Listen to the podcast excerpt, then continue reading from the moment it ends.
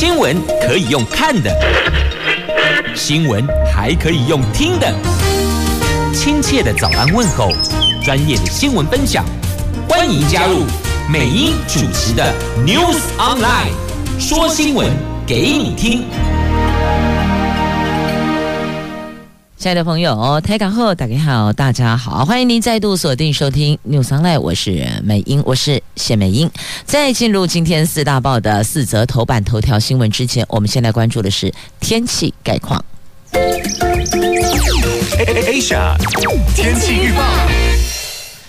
气象局所提供，今天北北桃白天的温度介于十五度到二十度，竹竹苗十三度到二十一度，落差在于新竹县市苗栗跟那里是阳光露脸的晴朗好天气，而双北市白天有降雨机会，桃园市则是阴天。话说桃园市阴天，那我现在看到什么了？望向窗外，阳光已经露脸啦。以上是中央气象局所提供的白天的天气概况，您就参考参考了。接着我们来看四大报的四则头版头条新闻。联合报头版头。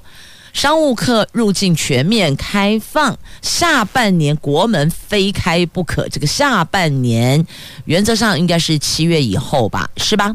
但也有一说，可能五六月，更甚者四月，也许就有机会。商务客入境全面开放了，我们的国门非开不可，真的得打开了。好，《自由时报》头版头条，就有关我们就医的部分负担，一百元以下的药费跟检验费不再免部分负担了，这部分负担不再免除了，最高不超过百分之二十，会订定收费的上限。中时头版头条新闻，这是社会新闻哦。那我们常说，这杀人偿命，难逃一死，但竟然有人纵火酿成了七人死亡，还能够躲过死刑。哎，这法官认定这一名加害者有严重社会心理障碍，所以改判无期徒刑。这个是狱警。纵火案，《经济日报》头版头条：美光大调价带动了台湾厂涨价潮。啊，这是储存型快闪记忆体大厂威腾在日本的两座工厂，因为原料污染导致生产受阻的压力锅引爆了。好，以上就是今天四大报的四则头版头条新闻。我们逐一来看详细的头版头的新闻内容。先来关注是大伙儿都在频频询问的，什么时候我们可以开国门嘞？很多人都说哇，快闷到爆了哦！这许多国家决定解封，与病毒共存，与疫共存呐、啊。卫福部长他表示，为了不让台湾经济跟其他开放边境的国家相差太多，所以势必开放边境。那第一波开放商务客入境是采全面开放，未来入境检疫天数可能会再缩短。下半年起，国门非开不可，以免经济竞争能力是差人一大截呀。那这个叫做时势所逼。日本宣布三月重启国门，日本首相在今天举行记者会，会在今天的记者会上。进行细项说明。那台湾民众入境日本只需要隔离三天，但是日本旅客来台湾仍然比照入境检疫十天。所以陈时中说了，感谢日本方面对台湾有信心，但是台湾很难比照应对。目前日本单日新增八万到十名、十万名的确诊者，而国内本土确诊每天不到一百人，所以整体保护力。仍然趋于弱，那无法缩短日本旅客来台湾后的检疫天数。台湾终结疫情之路必然会更加的辛苦。许多国家防疫策略是与病毒共存，那这个呢是时势所逼，因为已经有两三成人口确诊，甚至哦是一半以上的民众确诊，开放边境就没有安全及安心等问题。但台湾的确诊率低，眼前虽然不必与病毒共存，但是下半年起国门非开不可，以免经济竞争能力会差人一大截。这个是另外一种的时势所逼。那也强调，台湾在疫情终结或是后疫情时代，必须要展现商业实力，把经济基础打得更好。为了不影响台湾竞争力，必须要开放边境哦。但是呢，这个步骤得一步一步来，必须要谨慎小心，不采取一次性全面放宽的方式，才能够避免疫情全面失控。那会从商务旅客开始，不限制入境人数，期间观察国内防疫及医疗量能。目前将轻症患者送到集中检疫所，还有防疫旅馆。日后入境人数增加。必须要确保医疗量能不受影响，要把医院够好好塞啦。开放之后，如果本土疫情控制良好，现阶段规划十天的居家检疫天数将再缩短。目前已经朝向这方面思考，预估一个月可以判断出来。那大伙儿频频询问啊，什么时候我们可以出国旅游呢？陈时中说：“为邦不入啊，疫情高的不去啊，谋定而后动，看清楚国际情势还有当地情况才考虑。所以这个部分听起来也是建议国人先再 hold 一 hold，忍一忍。那昨天我们公布了新增十四例的本土确诊，还有五十三例境外移入。昨天新增。”的是高雄凤山群聚的延伸啊，延伸到炼油厂个案有四例，还有新店设计师案延伸有四例，全国累计有十条不明传播链呐。那现在还是得先厘清这些感染源传播链，我们才能够防堵。那高雄炼油厂有三名确诊者，这高度关切了。这中油的上下游关系企业多，裁减了两千三。百名员工，桃园航景隐匿足迹被开罚六万元，所以在这里还是要拜托大家，为了要防堵疫情，为了要 hold 住疫情，所以千万不要隐匿足迹呀！来，继续我们来关注《自由时报》头版头条的详细新闻内容，来看健保给付的部分负担。在健保给付部分负担制度将有重大变革。卫福部长说呢，将推动部分负担改革，药品检查检验费用都会提升，但是不会造成就医的经济障碍。目标是今年上路。那根据了解，药品检查检验的部分负担，你以费用比率百分之十到百分之二十定额收取，但是会定收费上限，并维持一定的免收范围。健保会预计下个礼拜五进行讨论。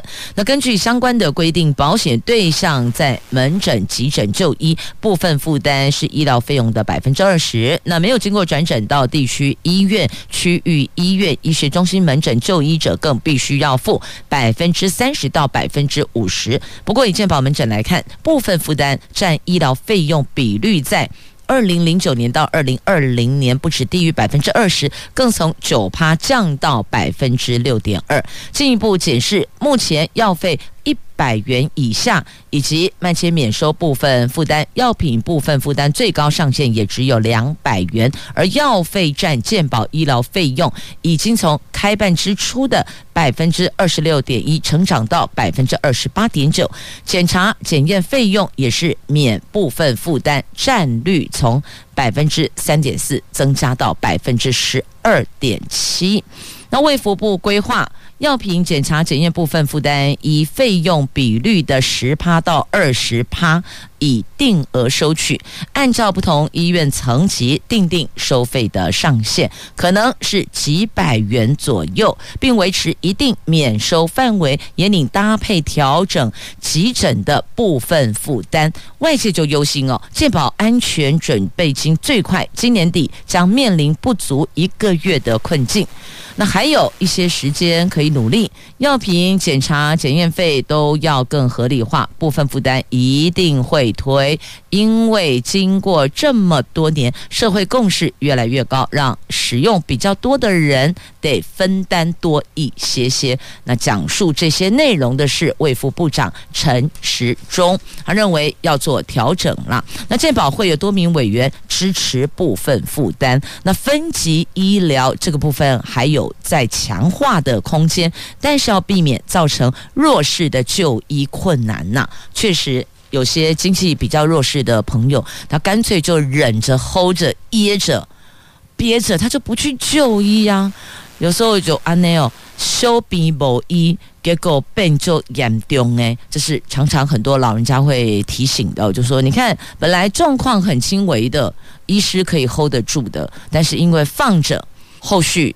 严重性就不是医生能够去做治疗的，但为什么会放着？这跟有的部分是个性有关啊。想说应该没有什么大碍哦，我休息休息就好了。这第一个，那就等于是个性造成的轻忽。那再来另外一种，就不排除是有可能是因为经济弱势，所以没有那个能力去就医，因此闪躲。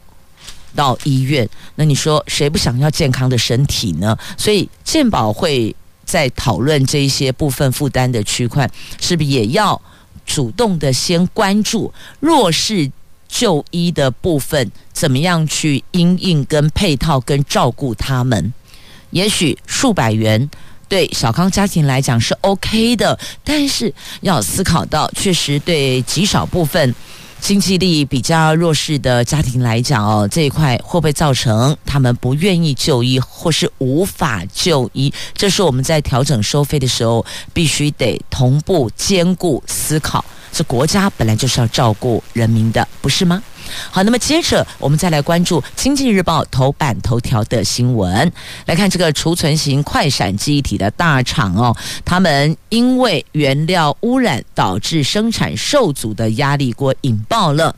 供应链透露，接获美光通知哦，这个储存型快闪记忆体晶片合约现货价双涨，合约价涨。百分之十七到百分之十八，现货价涨百分之二十五以上，哎，二十五就是四分之一了，一百块涨二十五块，是目前已经知道涨价幅度最高的业者，联群、威刚、宇瞻等台湾厂将因为价格上扬而受惠呢。那之前群联已经传出调升模组报价十五趴的消息，威腾也已经发函给客户。规划要调整价格，但是没有揭露它的涨幅是多少哦。那业界就指出了，在因为储存型快闪机体的大厂的事件爆发之后，同业涨价或者呢暂停报价，这个都是预期内的。但原本市场预期涨价在十五趴左右，结果美光涨幅超乎预期，现货价更大涨百分之二十五，凸显相关。事件影响比预期还要大，那后续的涨价风潮恐怕是一波接着一波出现，等于说呢，这个涨价叫做未完待续，后续还会再涨价呢。好，这个是在今天的《经济日报》头版头条的新闻。来再看台湾股市，台湾股市土洋，也就是呢内资外资哦，吸手做多呀，哈，来强力弹升了。乌克兰、俄罗斯危机暂时缓解，昨天台湾股市就表现出这个暂缓之后的行情了。那期货还有指数，呃，这个期货指数拉高结算，外资跟自营商转卖为买，投信则是连十二买，这是内外资携手做多。盘面是由电子股主攻，金融及传统产业股助攻，多头拿回发球权，中场大涨了两百七十九点，最后收盘一万八千两百三十一点，站回一万八千点，跟所有均线之上。法人认为后市将直攻一万八千三百三十八点的前坡的高点，就看看后续是否有这个力道再往上弹了。来，继续我们来关注的是《中国时报》头版头条的新闻。这个纵火烧死七个人，竟然可以免死，这到底是什么道理呢？这是二零一九年十二月犯下台南预警，七人死亡、两人受伤的纵火案。这一名纵火者曾文燕，一审以杀人等罪判处死刑，二审台南高分院。却以他有严重社会心理障碍，而且治疗效果不好，符合自首等等有四大理由，从死刑改判无期徒刑，让曾文彦是逃死，引发各界哗然呐、这二审引用了国际人权两公约，认定他是严重社会心理障碍，所以改判无期徒刑啊。这由审判长。蔡庭轩陪席法官陈坤志、受命法官蔡川富他们组成的二审合议庭认定，一审虽然判处死刑，但是有四大有利于曾文彦的量刑因素，一审都没有纳入考量，才决定撤销死刑，改判无期徒刑。好，到这里，可能社会各界听闻这样的判决，可以想见绝大部分不认同。那你说？一审有四大有利于纵火者曾文彦的量刑因素，那请问这些被烧死的七个人有利于他们的因素又在哪里呢？谁能替他们伸张呢？所以这个量刑理由，这恐怕社会大界啊，社会大众，我们在听闻这样的判决依据。大概能够认同的人数并不多啦，但法官他就把他拉出来，逐条拉出来了。他曾经打一一零，承认他纵火，那么列入量刑的有利理由啊，这等于就是符合自首的区块。那父母给付了慰问补偿金，家属不坚持死刑，所以呢，这是否是不是哦有庭外？达成了一个和解，这个我们也不是专业的这一块领域的，就包括了法官啦、检察官啦，就交给庭上再去审酌判度。那检方则说呢，这无差别杀人，一审也说他教化很低，所以一审、二审有落差呀。这个必定会成为今天大伙儿茶余饭后可能会谈论的话题哟。这又回到了相关的过去的这个死刑存废的议题，势必又会被拉出来共同列入讨论的话题内容。那么，首先还是要尊重被害者、被害者家属，那再来才是社会舆论哦。好，这个事情到底判不判死？有人说，即便判了死刑，那什么时候执行？所以，到底这个死刑是实质存在？还是他是名存实亡呢？这有另外一个讨论的话题了。好，那么接下来我们再转往在今天的《自由时报》头版版面的新闻。行政院今天通过了国安法两岸条例修正草案后，中国经济间谍最重判十二年，罚款一亿元。为了维护国家安全跟经济发展命脉，行政院着手修法，严惩中国等敌对势力的经济间谍。那今天会通过的这个草案会明定，任何人不得为外国。大陆、香港、澳门所有的境外的敌对势力侵害我们国家核心关键技术、营业秘密，如果有违反规定者，最重可以处有期徒刑十二年，并科一亿元以下的罚金。这个比现在的营业秘密法相关规定的刑度。最高十年还要重，它是十二年，等于有加重了百分之二十啊。那如果是有牵涉到合金技术，你到其他国家去，尤其是中国，没有报准的。开罚千万元，这跟刚刚的那个并科罚一亿又是另外一个罚则了。所以呢，这是牵涉到国安法两岸条例修正草案的区块。好，那么接着我们再来看，这是北部最大的赛鸽组织迁赌，一年洗钱有二十亿。好，我们来看看这北部最大的航空事业了哈，这不用申请执照的航空事业。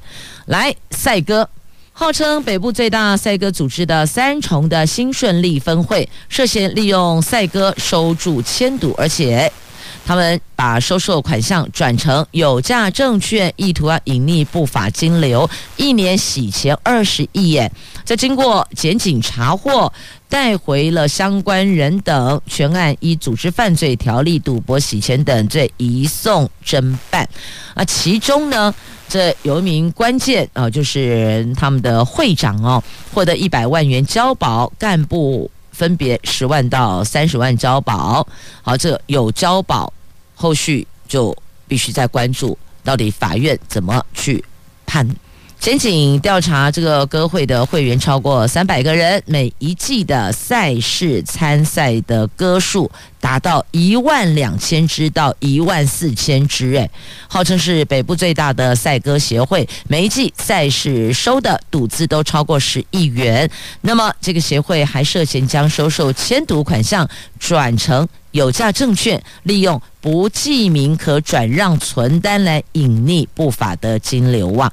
那么被检警查扣了两千八百多万现金，以组织犯罪移送法办呐。好，这个是北部最大的赛鸽组织。你想想看，每一季参赛的赛鸽有一万两千只到一万四千只，你可以想象吗？在您的空中，你要抬头，天空上有一万两千只的鸽子这样咻飞过去。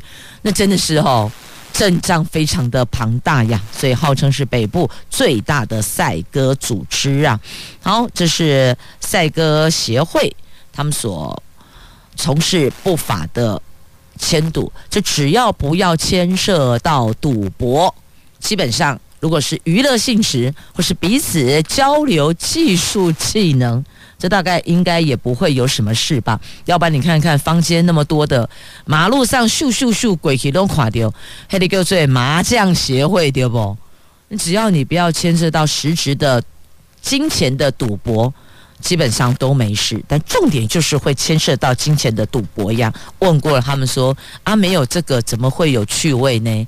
跟他租财哦，利宝坑起瓜比受混，黑掉波租逼呀啦。但这个就是违法呀，就是违法。好，这个在今天的自由时报头版版面下方的新闻。接着我们来看一下中时头版下方的新闻。这则新闻在自由时报的 A2 版面下方有报道哦。这个莫德纳决定要来台湾设子公司，负责供货台湾呢。而现在政府有意要争取代工，希望能够打造另外一座的护国神山呐。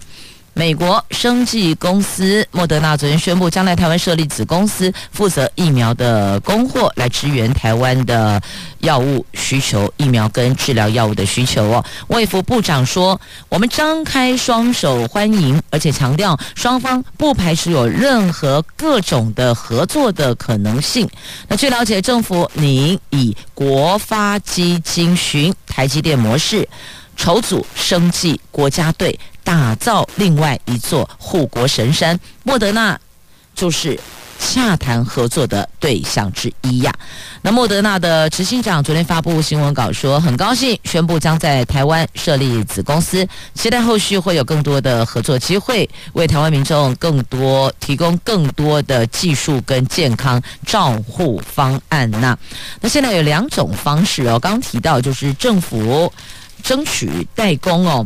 那一个就是成立全新公司，由国发基金广邀业界共同投资。那另外一个是媒介国发基金已经有投资的 COVID-19 厂代工生产。那现在看起来这两种方案，看来是媒介国发基金已经有投资的 COVID-19 委托开发及生产厂代工生产的可行性是比较高的哦，这两个方案取其中一个方案来执行。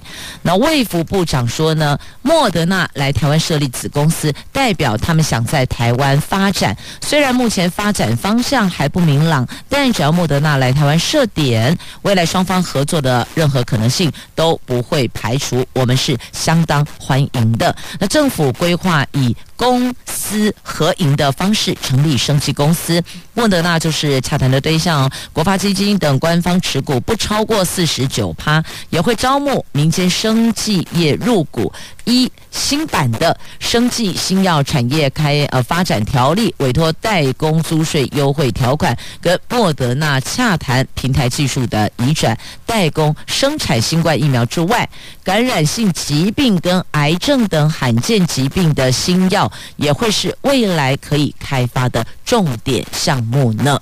好，这是跟医药相关的哦。那么在节目的上一段有提到了健保费部分负担哦，说今年会做调整哦。那么有媒体就中时直接 po 上半年调整，直接讲上半年会调整哦。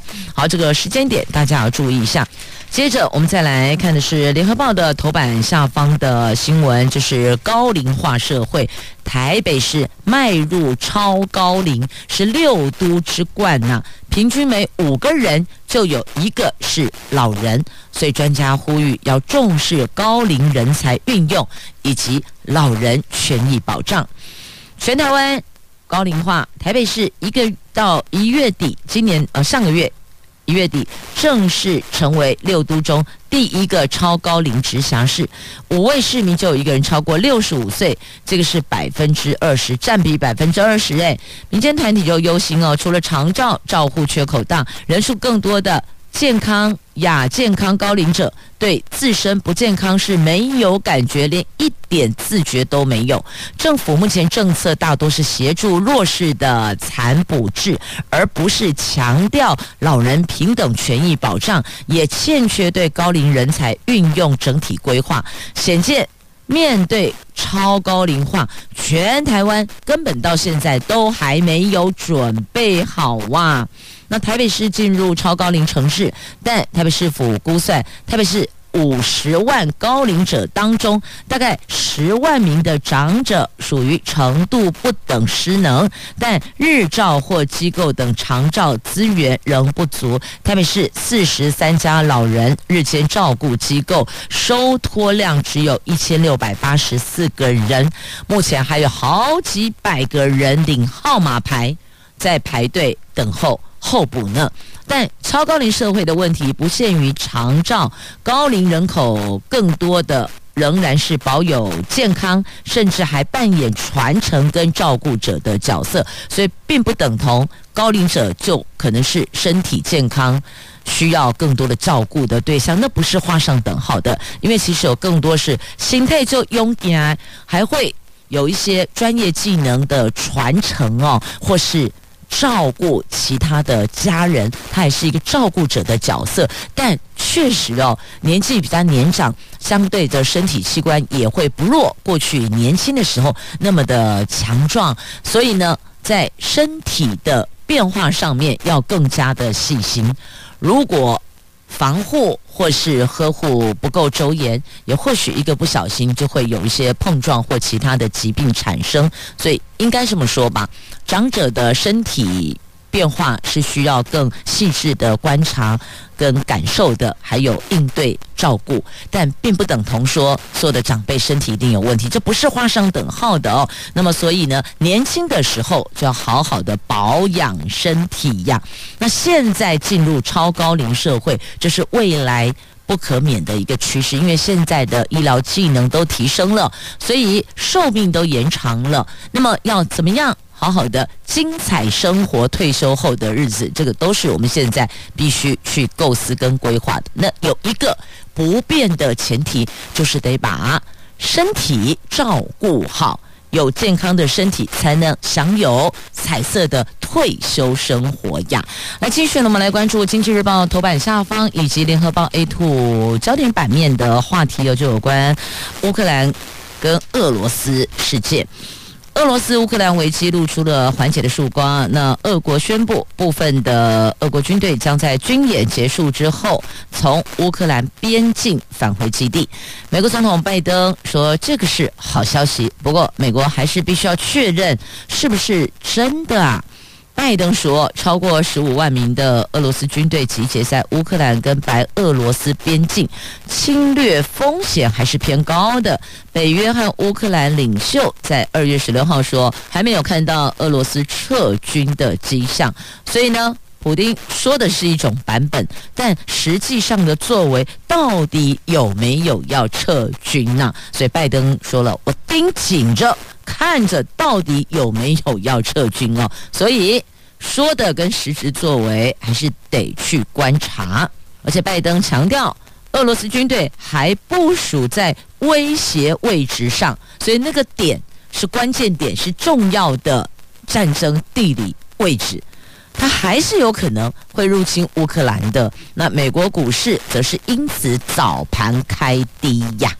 那俄罗斯的做法就我公布影片证明，那普京说我愿意协商啊，那乌克兰总统说我还没看到啊，所以就很乖，一边说 OK 了，我还有影片，但是乌克兰说我不看到啊，那必须得受威胁的一方，他有看到，眼见为凭嘛。这对于俄罗斯宣称要撤回部分驻扎在西南边境的军队。拜登总统态度保持保留，说美国还需要确认俄罗斯的状况，那到底有没有做到说到做到呢？那拜登说，美国还是希望透过外交管道防止俄罗斯侵略。在他和普京上个礼拜的通话之后，就上周末，美国仍然愿意追求高层外交，谈出个具体成果呀。那北约秘书长说，尽管俄罗斯宣布从边境撤军，但俄罗斯似乎仍持续在乌克兰周边集结业。到目前为止，我们没有看到现场任何降温的迹象。相反的，俄罗斯似乎持续在集结军力。如果今天俄国的总统对外公开说明他要撤军都没有做到，反而是增加部署，那这个信用就整个扫地了，就没有任何的诚信了。因为这个事儿是全球都在关注呀。好，那也有人说这个是因为美国总统拜登想立威吗？所以后续这三个三方动态，俄国、乌克兰、美国，这是全球的金融市场。都会受到波及哦。那现在缓解是好事，但又很担心他龙某造啊，在这个关键位置上，不觉得会让人背脊发凉吗？是啊。好，接着焦点拉回国内了，来看一下。哎，好，对，教育部重惩中州科技大学全面停招，原因就是因为乌干达学生沦为学工啊。中州科技大学招收乌干达学生来台湾，却涉及了中介黑工的争议，已经遭到司法调查。教育部日前先停止他们的境外招生，昨天再祭出重惩，因为这所学校多次纠正还是没见改善，所以教育部决议。他们从一百一十一学年起，就是今年八月停止全部的招生。这不是只有停止境外学生，现在是全部学生通通停招啊！这是最近这一年来第三所停招的学校哦。有的大部分都是因为生源不足，就是招生人数不够嘛。那中州科大是因为违反规定哦，你让境外学生沦为学工，等于说就是跟这个其他的单位有一些黑工的串结，所以呢，这个部分教育部出手惩罚了。那今年二月十四号有提报，私立学校咨询会决议，中州科大从一百一十一学年度起停止全面招生，预计最近就会发函通知学校。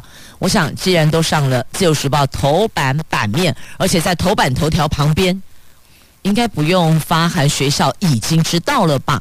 但是发函是走一个正式公文，正式通知你，但学校应该都知道，不止学校知道，其他学校也都知道啦。这中州科大说，如果收到公文，将依规定向教育部申进行申复。那中州科大是近年第三间停招的学校，前两所是南阳技术学院和还有这个河春。技术学院，那第三所是中州科大，不过他们说要提申复呢，就看申复是否有被驳回吗？好，但是还没提啦，提了之后，要么就是接受受理，不嘛就最后驳回嘛。所以不要影响学生的就学权益啊，毕竟现在还是有学生在里面的，好歹也得让他们领到个毕业证书吧。来来来，不会要你的命啦。身体不舒服找医生。那现在的医学研究是越来越进步了。来看看，在今天《自由时报》A 四新闻版面的话题哦，这全球第一例的艾滋女病患因为干细胞移植而痊愈喽。这几代血的干细胞移植痊愈了，这第三起干细胞移植成功，证明柏林病人痊愈并不是侥幸啊，这个是有所本的。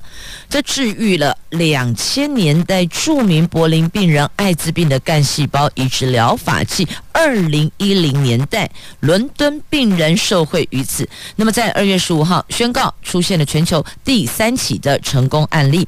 这名病患和柏林病人一样有白血病，她是一位混血中年女子，她是干细胞移植疗法嘉惠的第一例女性的艾滋个案。但是，她不同于前两例接受危险痛苦的骨髓造血干细胞移植手术，她是移植。几袋血干细胞把艾滋病给治愈，他算是用几袋血干细胞移植治愈艾滋病的全球的第一例病患，所以这个也是告诉大家，生病要就医，不要隐匿，或者是说呢，这个拖延呢，这个对自己的身体都不好。那过去认为这已经是无药可医了，等于是宣布。绝望了，但是呢，还是透过了新的这些医疗法，或是他们研究出来的药物，确确实实对于一些过去可能觉得不太乐观的病况，在现在都可以获得有效控制，甚至还可以治愈，都可以完成了恢复健康的哦。好，这是在今天自由 A 四新闻版面的话题。那么再来，我们关注的这个议题是移工变移民，差一个字差很大，但是呢，只要符合三项条件是可以提出申请的。这外籍的中阶技术人力松绑。因应少子化的危机，国内的劳动力大幅短缺。为了解决蓝领技术人力的缺口，劳动部规划外籍中阶技术人力，只要符合三条件。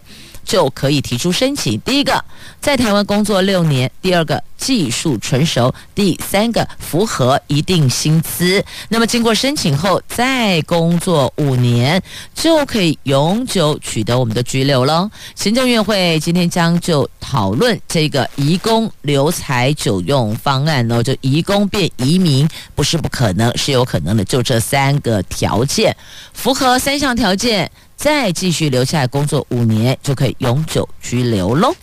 来，继续我们来关注在联合报 A 七版面的话题。来，大学模拟陪审团发现了有多把科展当主题哦，这学生大多把这个当做主题。那高中老师也发现离不开学科，唉，想象力有限呐、这自主学习计划学科竞赛居多，这新课纲要求的。他要求高中生三年至少完成一份自主学习计划，有将近九成校系今年要在个人申请参采这个项目。中山大学筹组全台第一个自主学习计划诊疗室，收件并审查学生的计划书，发现有不少人将投入学科竞赛、科展当作是学习的主题，但并不是人人都能具体描述执行计划的精髓呀。高中老师也观察到，多数人的计划离不开学科，想象力有限呐、那申请大学的学习历程档案当中，包括自主学习计划呀。所以你看，这个跟他公家好，那有听刚刚那不飒飒，你不觉得现在学生哦，要怎么说呢？越来越让人心疼，对吧？尤其是高三的学生，现在高三的学生哦，昨天。没去上课哦，学生就跟我反映，老师，我真的觉得我们很闷。你看，我们是一零八课纲的第一届，就是实验白老鼠，一般通生这样，然后又是那个学习历程档案无故凭空消失的受害者，然后今年九月开始取消早自修，还有第八节课后不可以考试。他说我们都毕业了，我都到大一去了。我有受贿吗？我听听好像对耶。所以有亲爱的朋友，亲爱的朋友们，如果您周遭有今年高三的学生，不管是高职还是高中，拢赶快，他们真的是很令人心疼的一代呀！多呵护呵护他们吧，给他们一个精神鼓励、爱的鼓舞。想想看，他们说的也对耶，老师后康爱温东博啦。啊，嘿嘞，那个那个莫名其妙档案不见的，我们就是受害者啦。然后又是新课纲的第一届白老鼠啦，哎，都是哎，亲爱的孩子们，来，给你秀秀，给你呼呼啊！好，接着要秀秀，要呼呼的啊，这个他们可以啦，弄就用给爱来看看汉子、燕子、秃子。中国时报今天 A 四政治综合版面备战九合一，国民党的。汉子、燕子、秃子再度合体，汉子侯友谊，燕子卢秀燕，秃子韩国瑜。国民党选举提名委员会成立，八人小组有惊喜。这备战年底九合一选举，国民党昨天成立由党主席朱立伦担任召集人的中央选举提名委员会，成员包括了新北市长侯友谊、台中市长卢秀燕、前高雄市长韩国瑜等，共八个人负责指导跟最后核定提名，颇有打团结牌的意味呀。另外，成立秘书长黄建庭召集的中央选战策略汇报，立委傅昆萁担任执行长，负责实际操盘。今天将立即召开第一次会议，第一批的县市长提名最快三月份公布啊。所以是啊，很多桃园的民众都在问啊，到底国民党桃园提名谁、啊？民进党已经有五个人出来角逐了嘛？那国民党的呢？不啊，之前传议长、议长、邱议长要争取党提名桃园市长候选人，那现在进度到哪里？又传出了有好几位立法委员也。也颇受关注，我只能说颇受关注，连台北的罗志强都来参与看啊，到底有没有这回事？也传说可能秃子会来桃园啊，到底情况如何？让蓝营的支持者好焦虑呀！那三月，三月，三月就会公布了，个淡季嘞休淡季嘞啦。好，来再继续送上这一则新闻，在这休淡季嘞哦，消费者就跳脚了，所以外送人员就拼命的赶时间，冲冲冲，以致造成有的时候会险象环生。道路上的交通状况险象环生，那么甚或者也许为了要赶快把食物送到消费者的手上，所以外送人员有时候可能在交通秩序上面并没有那么的细心照顾到。好，来现在告诉您，外送人员的交通违规平台将可以调记录喽。那龚总拟定指引，从业人员三月累计记点三次。接受机车驾驶教育，这外送人员交通事故时有所闻，交通部公路总局拟定相关草案，外送平台将可以取得外送人员交通违规记录，其中外送人员从业期间如果有超速、蛇行、闯红灯、红灯右转、危险驾驶等行径，三个月内累计记点三次以上，或者平台评估为高风险或是高违规人员者，业者应该将他送机车驾驶教育，取得。完训证明之后才可以派任哦。那工会担忧工作权啦，工总说不会直接停权，只是要你去上课，告诉你怎么样才会更安全。因为在工作的过程当中，在服务消费者、消费呃，在服务顾客的过程中，外送人员也要把自己的安全放在第一位呀。好，接着。大家也说，每次抢时间都觉得压力很大，对不对？好，压力很大，不外乎你可以透过吃吃美食来舒压，或者是呢欣赏美景，看看赏心悦目的景况图案，阿喜昂阿桃都可以让你心情愉悦。因为现在有人站在我旁边，一直跟我比他的脸，好吧？那就欣赏高颜值也可以让你心情愉悦哦。来，自由时报今天头版版面，六龟的莲雾。冻干上市的新内容，新品种保留色泽风味。